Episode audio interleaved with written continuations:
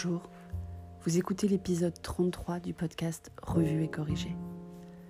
Normalement, le week-end, samedi et dimanche, je ne publie qu'un seul épisode, tiré de mon blog personnel.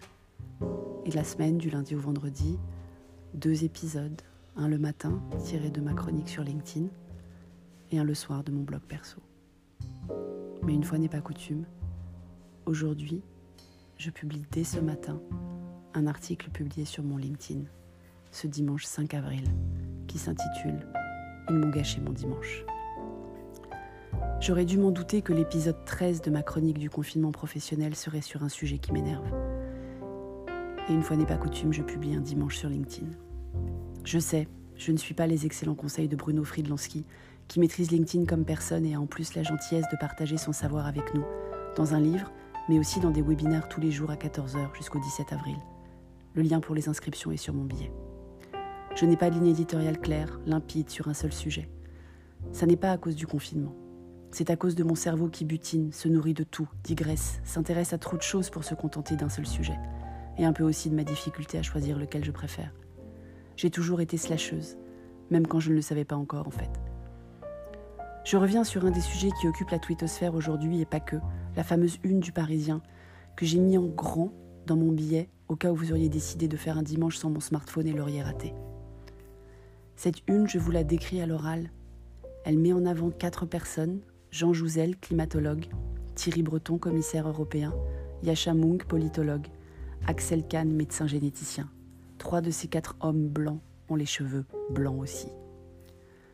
Ma première réaction a forcément été sur le fait qu'il manquait les femmes. Mais en fait, il manque à cette photo bien plus que cela.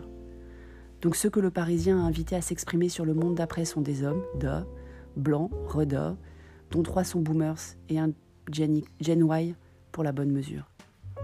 Pendant que les soignants, policiers et militaires sont au front, et que le monde de maintenant ne tient qu'au fil des petits salaires, des postiers, des livreurs, des caissiers, des artisans boulangers, des agriculteurs, des agents de sécurité, des conducteurs routiers, des techniciens de réseau des sociétés d'énergie ou de télécom, le Parisien compile les avis d'intellectuels qui ne font sans doute même pas leur course eux-mêmes, ni avant, ni maintenant, ni après.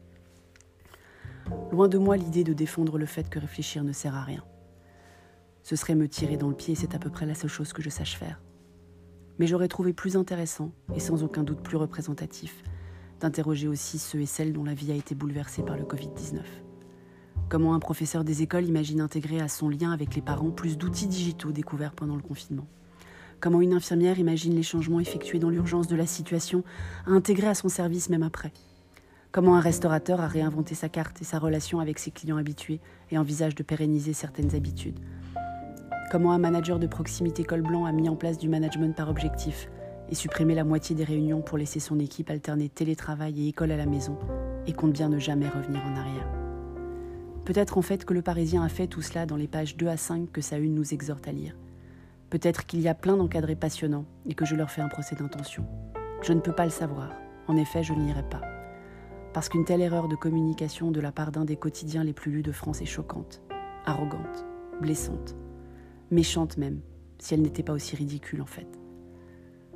Il y a de nombreux médias, traditionnels ou plus récents, qui s'intéressent au monde d'après, avec des angles plus ou moins heureux, des avis plus ou moins informés, des interviews plus ou moins variées.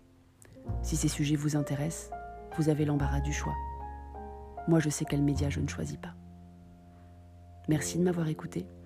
Si vous écoutez sur Apple Podcast, merci de mettre des étoiles et un commentaire. Je lis tous les commentaires. Si vous l'écoutez sur une autre plateforme de balado-diffusion, merci de vous abonner et de partager. À bientôt.